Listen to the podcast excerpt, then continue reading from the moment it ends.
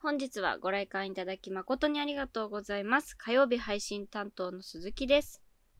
最近、最近というか、あの、3日ぐらい前ですけど、いはい前からなんですけど、うんあの、なんかまぶたの調子が悪くって、まぶたの調子が悪い。なんか、なん、何がいけないかわかんないんですけど、なんか化粧のりが悪いっていうか、はいはい。なんか、こう、うまく、うまいようにならなくて、はいはい。悲しいっていう。難しいですね。まぶたの調子が悪いって思ったことがないから難しい。その感覚を共感できない。うなんだろうな、なんかうまくいかないんですよね。なんか多分こすっちゃったんですけど、はいはいなんか腫れちゃって、ちょっとえ腫れちゃって。えそう。まぶた腫れると確かにあれですね。アイメイクしづらいですね。メイクするときに、はいやっぱりこう、アイメイクに一番こう、力入れるっていうまかぶ、たとか目ってやっぱ一番最初に目が行くところだと思うからさ。うん、そうそうそう。だし、なんか、あと普通になんかメイクの何が楽しいって、なんかそのなんかいろんななんか、色つけれるみたいなはいはいのがあるんですけど、なんか色つけれるのって、まあほっぺと口と、まああと目じゃないですか。あそいろうですねいろなんか一番なんかそのうん色で遊べるのってなんか目の部分だから、なん、か目のコンディションが目っていうかまあそのまぶたのコンディションが良くないとなんかそういうことができなくなっちゃう のが、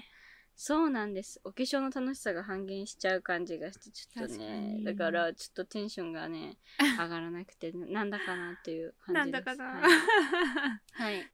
なので今日は早いとこは晴れを頑張って引かせ て明日からまたはい。できるようにてかメイクできなくてもそもそも目が腫れてるのまぶたがさなんかよく腫れてるのってなんか嫌だから、うんうんう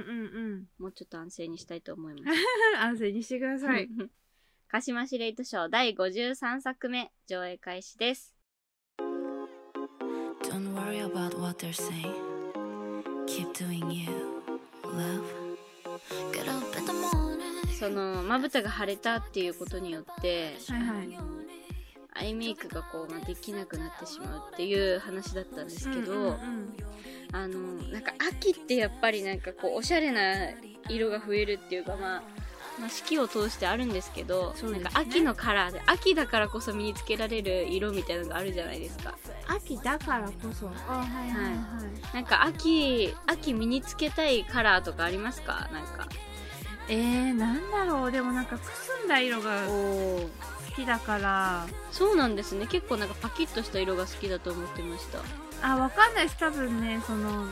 やっぱり好みは移り変わるので、今は結構くすみの色が好きですね。へえー、そうなんえくすみのどういう系ですまかあ、といってもやっぱりくすみブルーが一番好きなんですけど。あーちょっとなんかグレーとなんか水色が混じったようなそうですね。感じのイメージそうそうそう水色味がある色ですね。いいですねなんか私もなんかネイルカラーとかで持ってるんですけど、はいはいはい。なんかなんだろう落ち着いてるけど可愛らしさがあっていいですよねくそうすみな系んってですよ、そうなんですよ。私はくすみピンクしか勝たんっていうあれでなんか てかもうでもくすみピンクはでもなんか年中なんか身につけてしまうなんかもう最近くすみカラーがはや 流行ってからは、はいはいはい。まあ、春春とかはないかもしれないけどまあそうです夏で。ねも冬でもはいまあでもやっぱりくすんだ色はやっぱ秋冬に身につけたいなって。そうだね確かに思うのでそうですねうん、もう私なんか気づいたらくすみピンクばっかり集めちゃって大変なことになるので結局ピンクなんだよクローゼットがな。そうそうそう大変なことになっちゃうんででもくすみピンクってピンクはピンクだけどなんかあんまり主張しすぎないからこそなんか気軽になんか身につけられるっていう確かに確かに。そうだから真っピンクだとやっぱちょっと抵抗感あるじゃないですうんかありますね。さすがにそうそうそれがなんか本当になんかこう気兼ねなく自分の好きな色を身につけられるからなんかついつい手が伸びてしまいますねなんかラベンダーみたいな色でも可愛いよね。くすみの入ったラベンダーとかでもちょっとはいピンクっぽいけど、紫確かににもあるみたいな感じで可愛いですね。そうそうそうそうピンクとも取れるし紫とも取れるみたいな、なんかそういうのってなんかこう幅広くていいですよね汎用性があるっていうか、ねめっちゃ可愛いうん確かに紫も大好きですあのテラコッタってあるじゃないですあかあはいはいはい。茶色寄りの赤みたいな、うんうん、うん。なんて言ったらいいんですかねなんかめっちゃいいですよねテラコッタっていう私はなんか名称が可愛くてついなんか口にしたくなってしまうわんですかけどるわかる。うんなんかテラコッタ系の、うんああのそのアイシャドウの色今年あーなんかテラコッタ系まあ別に毎年流行ってますけど、うん今年もなんかそういうアイシャドウの色がなんか流行ってるみたいなので一個も持ってなくてテラコッタ系をそうなんだそうだからちょっと今年はそれに挑戦してみようかなと思っている次第でいいございでますすねうん秋って感じじゃないですうか、んうん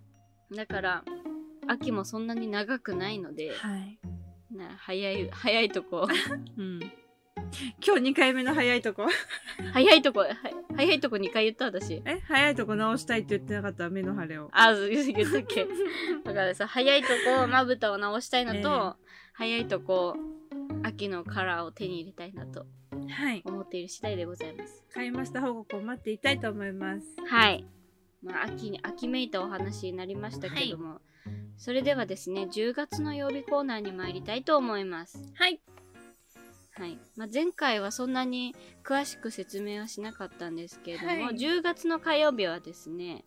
まあ、食欲の秋というワードにちなんで秋の味覚についておしゃべりしていきたいと思います。秋の味覚まあ秋といえばですよなんか秋の食べ物といえばあれあれやこれやいろいろ浮かぶと思うんですけども食欲の秋ですからそうで食欲私たちがこう食欲の秋っていうのもあるし、はいその食べ物もその豊作っていうかその旬のものが多いですよね秋の旬のうもんの。っ確かにね、ていうことでなんかこう秋にちなんだあ食材をいろいろあの取り上げていきたいなと思うんですけどもはい今回はですね、記念すべき第1回目ということでなんかもう私が一番最初にこうポンって思い浮かんださつまいもをお題にしたいと思います。さつまいも大好きはいやっぱお芋掘りとかはやっぱ秋の日本のポピュラーな行事の一つというか、い今回さつまいもについてね皆さんが大好きなお芋についてお話ししていきたいと思いますはい、そもそもなんですけど、うんだから私はさつまいもについてちょっと調べたんですけど、うんあのさつまいもはなんかもともと原産が中南米の方なんですでえ結構そあうなのったかいそうそうメキシコとか、えーなんかその辺りの中南米が原産とされている食べ物だそうです、うんうんでうんまあ、日本ではねさつまいもっていうその名の通り、まあ、薩摩といえばまあ鹿児島ですね鹿児島がやっぱさつまいもの産地としては有名なんじゃないかなと思いますうーんでなんか、えっと、日本のその生産地のトップ5が、はいはいまあ、1位がまあダントツ鹿児島なんですよ、あもうだかなり差をつけててダントツ1位が鹿児島で、えーどれぐらい下がったんですか倍以上ってこともうに日本の3割ぐらいのシェアは、えーシェアはそ鹿うなん児だ島で担ってるらしくって、うんそうそうで、えっと、その下が、えー茨城千葉宮崎徳島っていう風に続いていくんですけどはい2位がえっと茨城か千葉だったと思う茨城だったかななんですけどなんか生産量が多分倍ぐらい違うんですよ鹿児島と、えー、うん、そうなんだそうで考えるとやっぱ鹿児島がすごく、まあ、さつまいもは有名まあさつまいもっていうぐらいですからね薩摩のお芋っていうことで、確かにまあ、日本もねさつまいもいっぱいいろんなとこで食べれるじゃないですか、はい特に秋になったら焼き芋とそかうですねいろんな料理があると思うんですけどやっぱりなんかさつまいもってすごくなんか育てやすいらしくって、はいであの本当になんかこうなんて痩せた土地でも育つうん穀物なのでなんか江戸時代とかではよくその飢飢餓対策はいはいに制作されてたらしいです、あなんかそんなことを習った気がしなくもないですあ本当ですかうんうんうんうんやっぱ確かにでもなんか戦時中のなんか食べ物とか言ってもなんかさつまいもとか、お米の代わりに芋食べるみたいな、うんうんうなんんかそういう話聞いたことあるじゃないですか、はいうん、だからあんなに美味しくて育てやすいってなんか最高だなってなん確かか思っにたんですけねど、いろんなレパートリーありますね食べ方にもねそうそうそうそうんだからやっぱりそれだけ日本人にとって馴染みのある食べ物だから、食べ方もいっぱいバリエーションがあるんだなってなんかうん思いました、うんうんうんうんはい、ちなみになんですけど10月13日があのさつまいもの日らしいですなんでなんでだっけななんかえーっとねなんでだっけなあまあそもそもさつまいもの旬が秋10月であるっていうのもあるのとはいあとあそうださつまいもといえばなんか川越さ埼玉県の川越市でもさつまいもの生産が結構盛んで川越のさつまいもって結構有名なんですけど、はいあのそこにその川越市で言われている言葉の中に栗よりうまい十三里っていう言葉があるんですけどさつまいもってなんか別名十三里って言われることがあるんですよへえそれがなんでかっていうと栗よりうまいで栗よりは数字の栗とうんうんうんう 4, ん四里って書いて栗よりって言うんですよはいで栗よりも美味しい食べ物だからっていうのでその栗よりの9と4を足すと13になるから栗よりうまい13里っていうそのさつまいもが栗より美味しい食べ物だっていうのをなぞられなぞらえて言葉遊びで13里っていう風に言うらしいんですけど、はいはいはいだから多分その旬の10月とその13里の13を、えー合わせて10月13日がさつまいもの日になってるらしいです。へえ知らなかったいや、私もこれ知らなかった。でも、栗よりうまいっていうのはなんか聞いたことがあるんですけど、うんまあこれは、なので、その全国的に言われてるっていうよりかは、その埼玉県川越市が、まあそういう土地の言葉と言葉遊びで10月13日をさつまいもの日にしてるらしいです。えー、勉強になるえー、面白いですよね。面白いすごい参考になりました。ぜひ皆さん10月13日は、まあ来週ですけれども、うんさぜひ、あの、さつまいもパーチーを開いてくださいということで。つまいも食べようはいはい。前置きがだいぶ長くなってしまいましたけど、うん、まあ確かえ今の前置きなんです か今の前置きです。 さつまいもの勉強すごかったなさつまいもの勉強なんか毎週お勉強しようかなって思ってるんですけどいいと思う私もすごくうんそうなんか知らないことがたくさんあってあーなるほどなとか思ったりしたんで、はなんかこれから秋の食材のあの豆知識をここで紹介していきたいと思ってるんですけども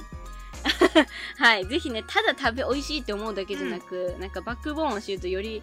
なんか愛せるじゃないですか食材をね愛せるねぜひぜひはいただこう食べて消化して終わる終わるだけじゃなくて、うんはい、食育としてお勉強も一緒にできたらなと思っているんですけども、はいはい私がね聞きたかったのは、えー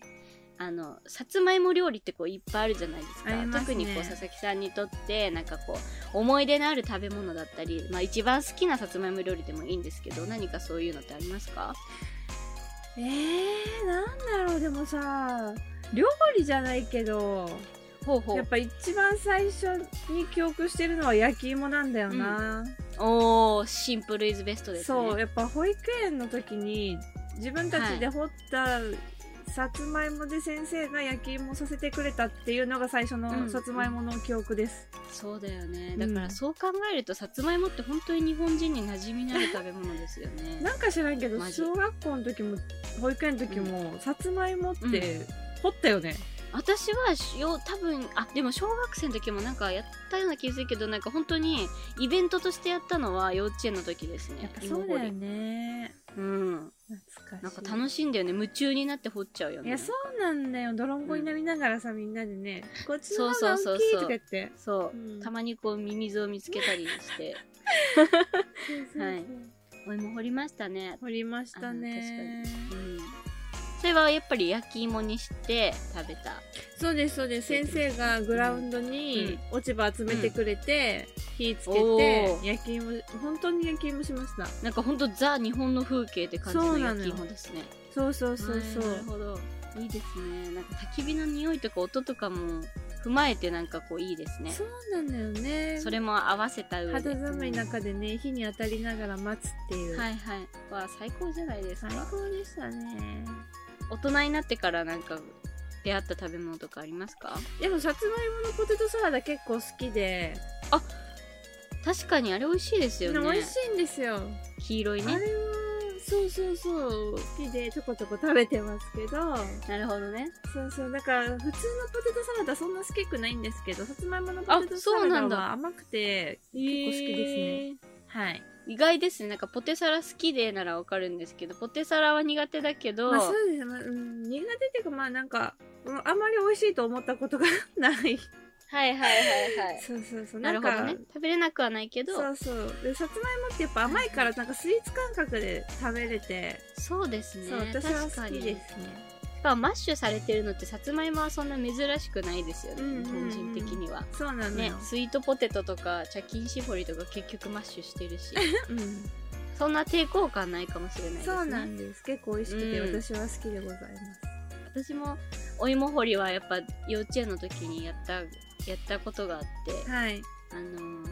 食べました一緒になってるなんかさつまいもってやっぱ甘いから、そうなんかさつまいもを先生がまあ焼き芋にしてこうみんなに分け与えてくれるんですけどなんはかいそれと一緒に黄色色のたくあんを一緒にこう父兄の方が回してくれて、でなんか、か幼稚園児の私にとってはなんか見た目が一緒だったんですよねなんかさつまいもの輪っかのあの黄色いのと違うけどな。もう本当に一緒であさつまいもが来たって思って食べたら全然味が違くって、そのまましょっぱくてポリポリしてるじゃないですか、うんうん私はなんかその瞬間たくあんの虜になってしまっなてんでやねん。はいさつまいもそっちのけでたくあんをウ食ケべてたっる。ていう、はい、お芋掘りの思い出はそんな感じなんですけど意味わからん、マジで。変な子。う変な子変な子ですかねでもなんか今思ったら全然見た目違うけど、んなんかたくあんっていう食べ物を知らないとなんかそれが何なのかわかんないから似た食べ物確かにね。をそうだと思っちゃうっていうかあの勘違いから始まった出会いですけどまあ、うんなんかさ お芋掘りの思い出はそんな感じですね、うんあとは私が好きなさつまいも料理はあの大学芋がちっちゃい頃すっごい好きでしたあー、好き好き。あのなんかなんなん蜜蜜っていうのかなあのはいはい。蜜の甘いのも好きだし、うんなんかごまがかかってるのも好きだし、うんなんか大学芋ってなんか外結構カリ外カリカリだけど中はホクホクしてるみたいなうん。芋のいいとこ取りフルセットみたいな感じのあの料理の仕方で大学芋めっちゃ好きでしたねあー好きまあ大今学も好きですけど芋大学芋なんか、去年とか秋に実家からさ、さつまいも送られてきてさはい大学芋作ったな家でおおどうでしたあでさ私の実家の大学芋ってさスティックタイプじゃなくてさゴロゴロタイプなんやんかえうちも普通にゴロ大学芋って普通ゴロゴロタイプ私ゴロロゴロタイプの大学芋好きくなくてさスティックタイプがいいよいいんですよおーへだえから自分で作った時はスティックにしましたあそうなんだ、うんへえ私はもう何でも何でもいけます けどでもねなんかよくそのなんかデパ地下のなんかあのお惣菜売り場みたいなのあるじゃないですか、デパ地下のお惣菜売り場で売ってる大学芋がなんかすごい好きなんか家でそんななんか作ってた記憶がなくて私はお母さんがねよく作ってくれたんよな大学芋はねえそう、うんおふくろの味ですね おふくろの味かわかんないけ ど、まあ、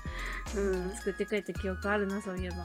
確かにそもそもさつまいもってもうなんか焼いて食べるだけで美味しいからいやそれななんかそうお芋ってまあそうなんですけど、うんだからなんかそんななんか手間暇かけて調理しなくても美味しくいただけちゃうっていうのがあって多分家でそんなにこう豚汁なんかなんかさつまいもの味噌汁とかぐらいだったら食べたことあるかもあしれないあ、で味す噌けど汁もね、あったね。味噌汁も美味しいですよね私給食でさつまいもの入ってるお味噌汁みたいなの出る時あってめちゃくちゃ好きでしたいや、あれは確かに美味しい。好き好き。うん美味しい甘いのにさなんかあそこまで食卓に入り込めるのすごくないいや、それな。しかも、お味噌汁ってみたいな、仲悪 そうなのにさ。そううそうそうそうなのよ美味しいのよすごく、ねなんですかねあと思い出したけどおばあちゃんがなんかさつまいもの天ぷらをよく作ってくれててえ。美味しいね。おばあちゃんちそうおばあちゃんち遊びに行った時に妹に作ってくれるからなんかめっちゃ美味しくってなんかパクパク食べてたらなんかおばあちゃんになんか食べ過ぎると太るよって言われて おばあちゃん。なんかうんちょっと複雑な気持ちになったのでもすっごく美味しいんですよ、うんうんおやつ感覚で食べちゃうからよくないねああいうのね、うん。わかる。まあ、すごくまあ日本人っていうか、まあ、笹鈴にとってもさつまいもってこう身近で美味しい食べ物ですね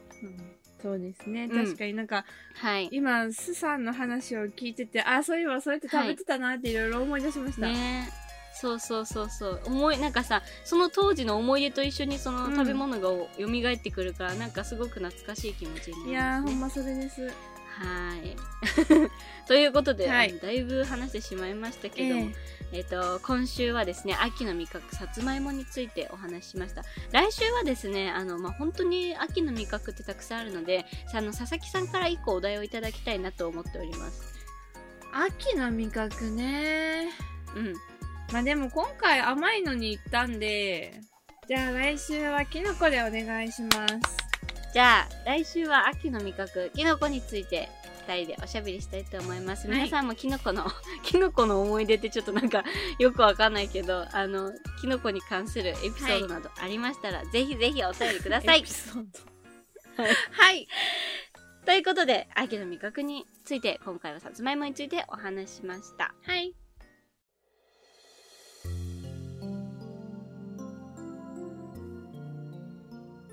それではここで一曲ピーボ・ブライソンセリーヌ・ディオンで「美女と野獣」 Dear as old as times, true as it can be,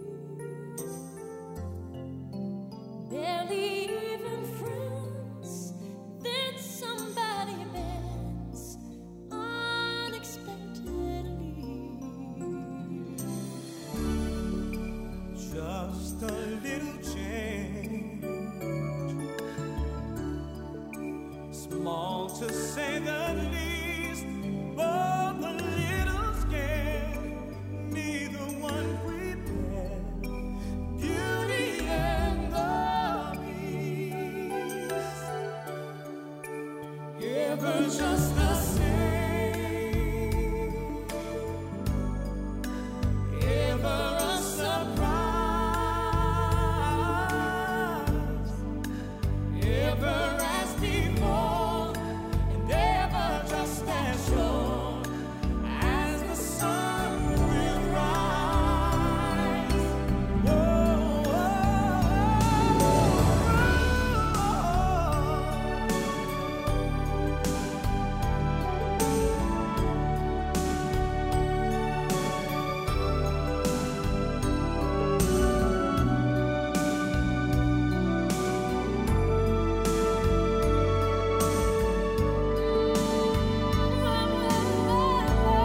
Ever just the same, ever a surprise, ever as before, ever just as sure as the sun will rise. Oh, oh, oh. Dear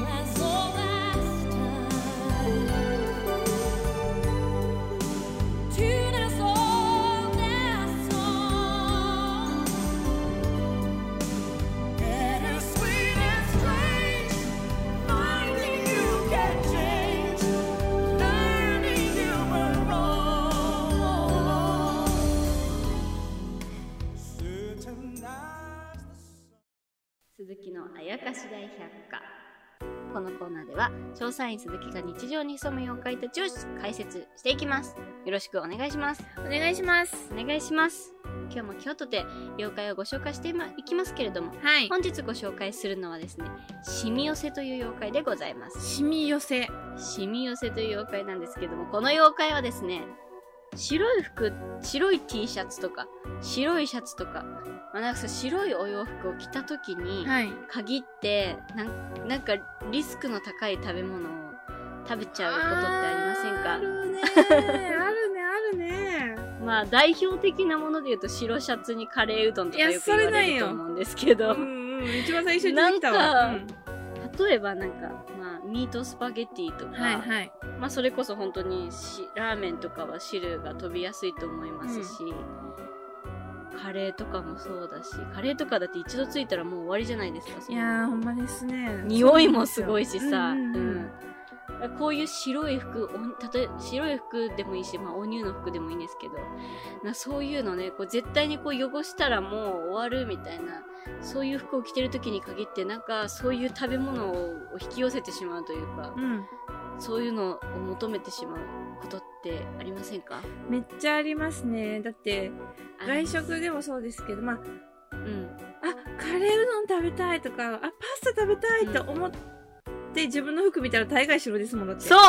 そうなのよあれ今日何着てたっそうあけるって確認したら白なんで すよねそうなの食べたいものをあこれ食べたいって思ってこう自分のこう胸元を見ると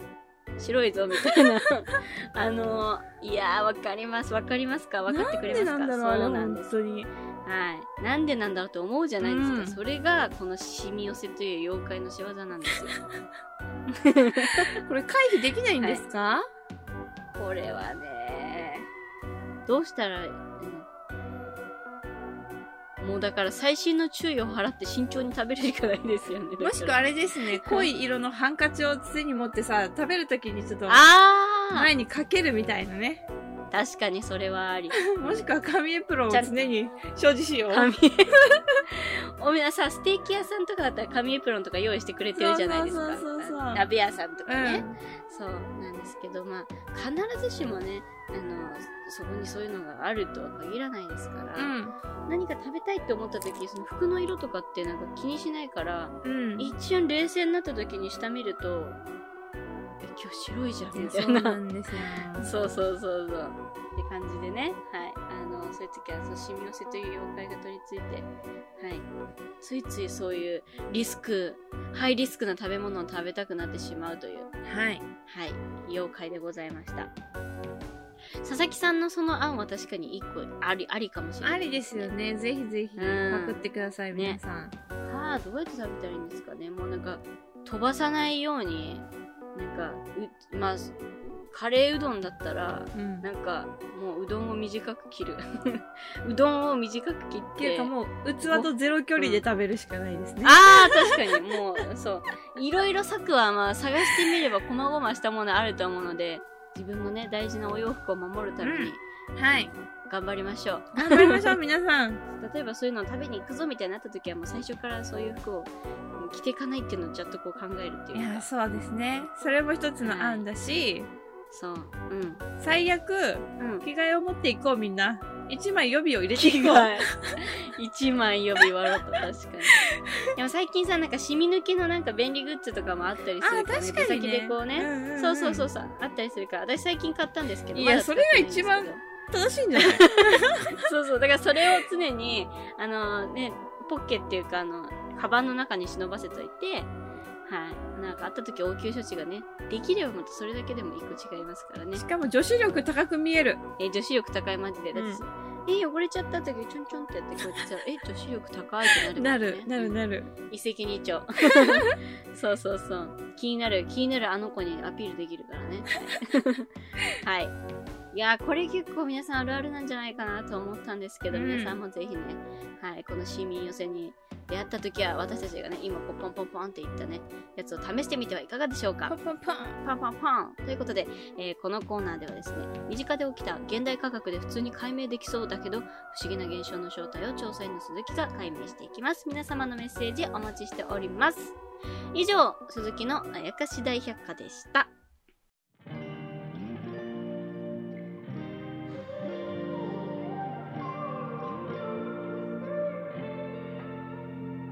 はい、え